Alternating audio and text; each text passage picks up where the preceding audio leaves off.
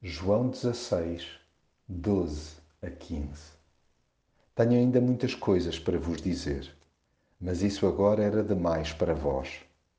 Quando vier o Espírito da Verdade, vai guiar-vos em toda a verdade.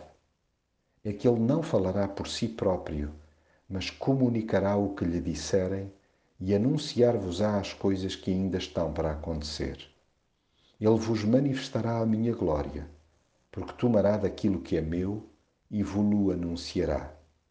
Tudo quanto o Pai tem, pertence-me também a mim.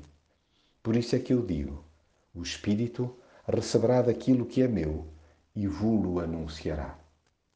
Jesus não revelou tudo de uma só vez aos seus seguidores. Ele conhecia-os como ninguém e sabia na perfeição como partilhar com eles o plano do Pai. No tempo certo, e nas doses adequadas foi-lhes explicando o trilho a percorrer à medida que o conseguiam compreender.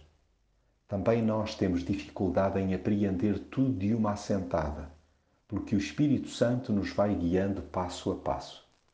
Vai alargando progressivamente o nosso entendimento sobre a verdade, isto é, Jesus em pessoa.